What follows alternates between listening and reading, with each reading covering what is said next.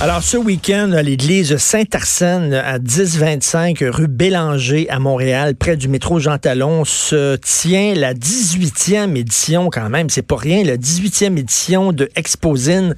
Exposine, c'est quoi? C'est un get-together, c'est un festival, c'est une rencontre de passionné de fanzine, de fanzine. Je sais pas, on dit fanzine, fanzine. Fanzine. Alors, on a Louis Rastelli qui est avec nous, qui est directeur, cofondateur euh, de d'Exposine.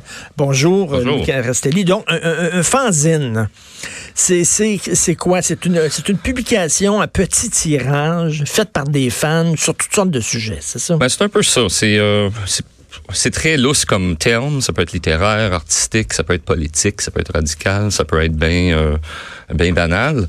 Euh, ça se résume en se disant que à l'origine, c'est quelqu'un qui est fait par c'est une publication qui est faite par l'artiste ou l'auteur lui-même, okay. photocopie ou euh, une presse. C'est envoyer ça à une presse de ton ordinateur. Artisanal. C'est ça. C'est c'est fait. Euh, ça passe pas par une grosse boîte ou un gros éditeur. C'est quelque chose qu'on fait nous-mêmes. Ok, puis ça peut aller euh, combien de tirages Il y a combien de gens là? Tu, tu décides, mettons, tu es un fan de telle bande, euh, telle bande, puis tu décides de faire un fanzine sur telle bande. Euh, après ça, c'est quoi? Il y a 300 personnes qui peuvent être euh, abonnées à ton fanzine? Mais il y en a qui ont connu un grand succès. Il y a énormément de revues et de journaux euh, qu'on peut dire alternatives ou de la contre-culture qui ont commencé en forme de fanzine puis qui ont rapidement évolué ou qui sont finalement devenus un peu plus grands. Je peux penser même à, euh, quelques revues...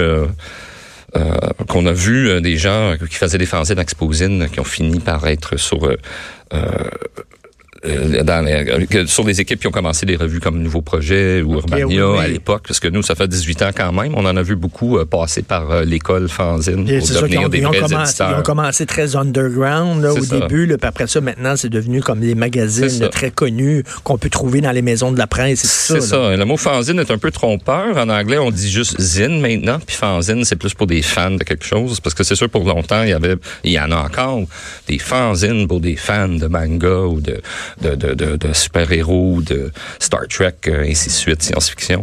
Mais d'une façon plus large, ça peut être littéraire, ça peut être BD. C'est vraiment un, un, un, point de départ. Ben, ça me gens. ramène à mon adolescence, euh, Louis. Moi, je demeurais à Verdun et euh, j'ai commencé, tu étais adolescent, puis à l'époque, c'est les années 70, j'ai commencé à m'intéresser au rock progressif beaucoup, Ouais. puis Genesis, puis tout ça, puis Yes, puis toute la fin. Puis tu trouvais rien, là. Non, la Dans presse la en parlait presse, pas, le journal n'en parlait ben, pas. Personne parlait de ça. Fait que j'allais une fois par semaine, je marchais, puis j'allais chercher mon pop rock Ouais, euh, ouais. la pharmacie à Verdun. Je me souviens au coin de, de Caisse et, et la rue Verdun. Ils vendaient pop rock. Et pour moi, c'était une bible. là. Je prenais ça, j'allais acheter ça, je rentrais. Puis là, soudainement, il y a des gens qui me parlaient à moi de ma culture, qui était une culture underground. Je tripais, là.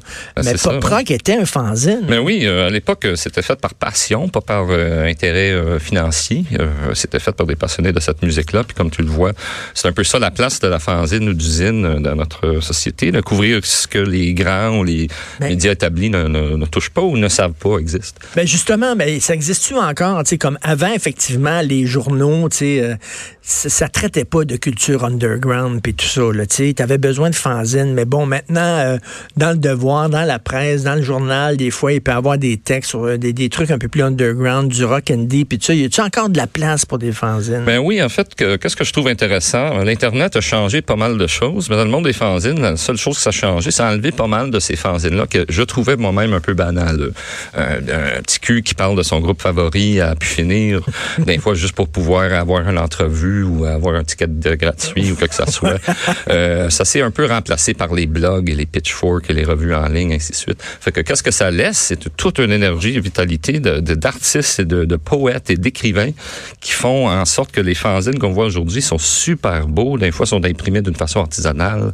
Un grand c'est ça, le, le- graphisme est important pour un C'est ça, fanzine. Un bon fanzine, c'est pas rien que des textes. C'est vraiment des, des- des dessins tripants. Oui, oui. Puis ils sont chanceux aujourd'hui. Je suis un peu jaloux là, au point d'avoir 50 ans. Quand j'avais euh, dans ma vingtaine, j'en ai fait beaucoup de fanzines, mais j'avais pas de Photoshop, puis d'imprimante couleur à 100 pièces, puis euh, euh, imprimeur sur le, le coin de rue. Je me rappelle à l'époque, on, on s'échangeait des, euh, des notes sur lesquelles le centre de photocopie euh, laissait pas des lignes noires sur tes copies pour ta fanzine. mais là, c'est la qualité est incroyable. Fait qu'on on voit vraiment là, des beaux produits, des beaux livres. ce qui est le fun, c'est que moi, je pensais que, bon, écoute, il n'y en a plus de fanzine parce que tout ça est sur ordinateur maintenant, puis c'est des blogs, puis tout ça.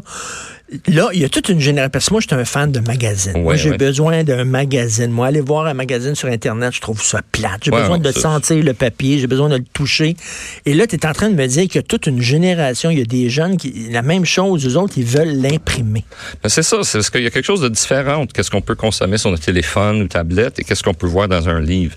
Par exemple, les romans illustrés, les BDistes qui font euh, des productions très euh, différentes, des styles de BD différents, ils veulent pas que ça soit tout euh, mis dans une case de même grandeur pour chaque page. Les autres, ils veulent que tu achètes le livre, puis tu, tu le feuilles, puis tu, tu, traverses leur histoire de la façon que les autres ils veulent. Fait que tu vois très peu de BD artisanales dans, dans le numérique. Et dans la poésie aussi. Tu as, des grands fanzines, tu en as des petits de toutes sortes de dimensions. Puis à Exposine, euh, bon, je vais avoir, mettons, si je vais là, je vais avoir accès euh, à plein de, de fanzines contemporaines ben, faites, aujourd'hui. Mais est-ce que je peux avoir, mettons, des, des anciens mainmises? Mais en fait, Mainmise est le plus grand de, l'histoire du oui, Québec. Oui, on avait l'honneur l'année passée d'avoir les deux survivants euh, de, de Mainmise, Roland et Bruno, qui sont venus pour parler des histoires de guerre de Mainmise ou à la gang d'Exposine, qui était fort intéressant. Parce que Mainmise, c'est les années 70, c'est le début de l'écologie, le mais on a, etc. C'est sûr qu'on met l'emphase sur le, la contre-culture d'aujourd'hui, mais on a quelques exposants, parce que bref, c'est comme un salon du livre. Tu rentres là-dedans, mais c'est gratuit, heureusement. entrée libre et avec les milliers de gens qui se présentent, une chance.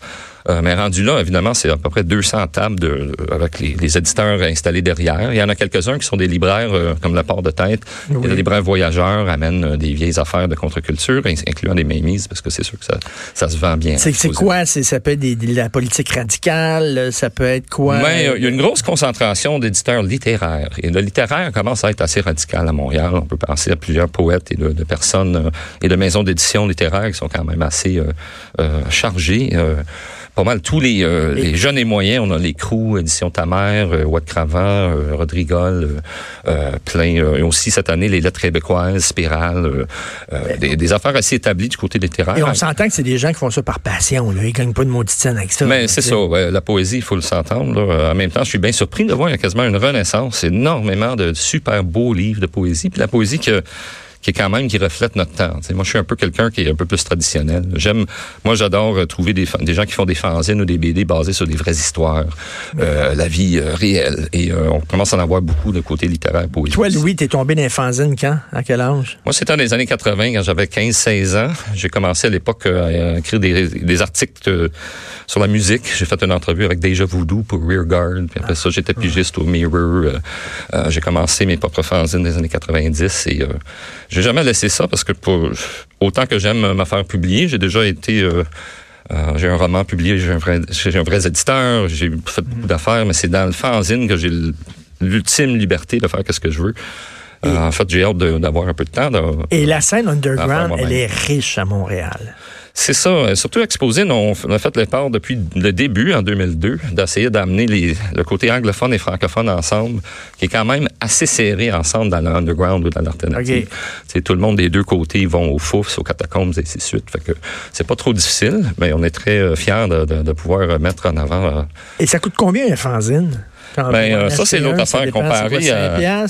Ça peut, il y en a, il y a toujours une pile de, de, de revues et de, de, publications gratuites à l'entrée d'Exposine. Il y en a qui font ça juste pour faire promo ou euh, pour qui ont eu un, des, fonds pour faire de quoi, mais tu peux en trouver à 2 piastres, à 5 piastres, et par la suite, euh, si tu vois quelque chose de super beau, tirage limité 40 copies, puis tu pourras sortir avec 20-30 pièces quelque chose de super. Là. Mais là, bon, euh, Exposine, ça nous permet justement d'avoir accès à toute cette variété-là de fanzines, mais euh, en général, dans, dans, on achète ça où, les fanzines? Dans des librairies spécialisées? Mais ben, c'est là les Tu n'as pas, pas, ça chez Renaud Bré, là. T'sais. Non, il y en a certains, comme certains des, des, éditeurs littéraires, des revues établies qui participent à Exposine quand même, sont disponibles ailleurs mais c'est peut-être dans le 20 là. La grande majorité, malheureusement, il faut faire les foires. Il y en a quelques autres. Il y a le Festival des BD de Montréal. Il y a même un salon du livre anarchiste qui est même plus vieux ouais. qu'Exposine.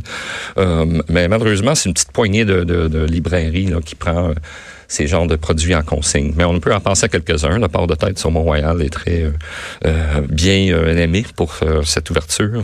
John and Quarterly aussi une, librairie sur Bernard. Oui, oui, oui, oui. Qui est très, auquel on fait justement une table ronde sur la BD Underground ce soir. Qui est une super librairie, ça. Ben, c'est ça. on était très heureux. Quand ils ont ouvert cette librairie-là, ils ont même cité Exposine comme preuve que, bon, ben, on a fait notre étude de marché. On on voit les foules qui viennent exposer une chaque année. Je pense que ça prend un magasin comme ça à Montréal.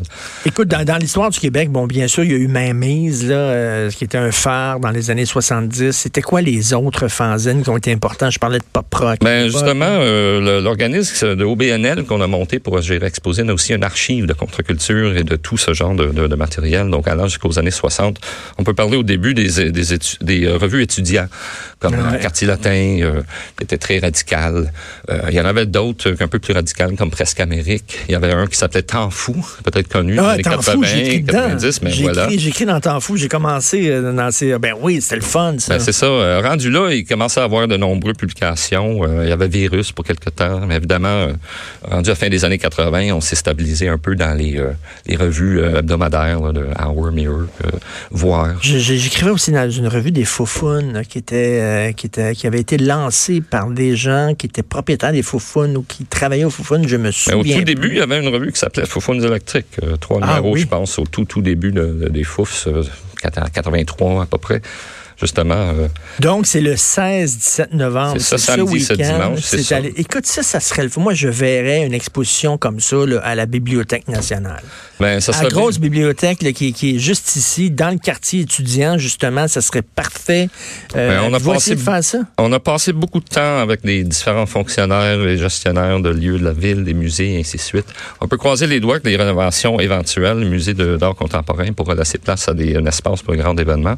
Mais euh, grande bibliothèque, malheureusement, vient juste de construire une boutique dans la grande halle qui fait en sorte que c'est plus une si grande halle. Ah oui, ben c'est euh, dommage parce que c'est le genre d'événement qui fait vivre une grande bibliothèque. Moi, je m'attendais que la grande bibliothèque organise des événements comme ça. Ben, fait que ça, à Toronto, ça se tient dans leur équivalent de la grande bibliothèque, mais pas juste dans le corridor, dans toute la bibliothèque. Ils ont assez confiance dans leur ah système de sécurité que les gens peuvent partir avec les livres qu'ils ont achetés et de laisser derrière les livres de la bibliothèque. Et ça se passe en toute beauté.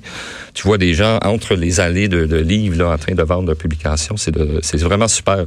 Malheureusement, quand on a monté des photos de leur foire euh, du monde de la Grande Bibliothèque, ils ont, eu peur même. Ça avait l'air... Euh, ah, mais c'est dommage parce que l'underground, c'est important et euh, la marge, c'est important. Je, là, je cite cette fameuse phrase de Jean-Luc Godard que j'aime bien, c'est la marge qui fait tenir la page. Ah, ben disait, donc, ça prend de la culture marginale, justement, puis c'est riche. Donc, écoute, 16-17 novembre, à l'église Saint-Arsène, 10-25 rue Bélanger, près du métro Jean Talon, ça. Puis allez sur le site internet www.exposin.ca. Merci beaucoup, Louis Rastelli. Merci, puis bonne chance. Merci beaucoup. Bonne expo à 18e, 18e 18e manuel. Euh, oui, fais un tour, ça va t'inspirer de, de, rembarquer un peu plus dans le papier. Je, je, vais, me, je vais me sentir mon oncle en Christie, grand-père en allant là, là. Y a-tu des gens avec des cheveux blancs aussi dans cette Ah, oui, oui, oui. Euh, c'est le fun de voir. En fait, on fait toute partie de la même, euh, même milieu, c'est la continuité là, de sa prochaine génération qu'on côtoie là-bas. Ben, c'est cool, super. Écoute, bon succès. Merci. À vous.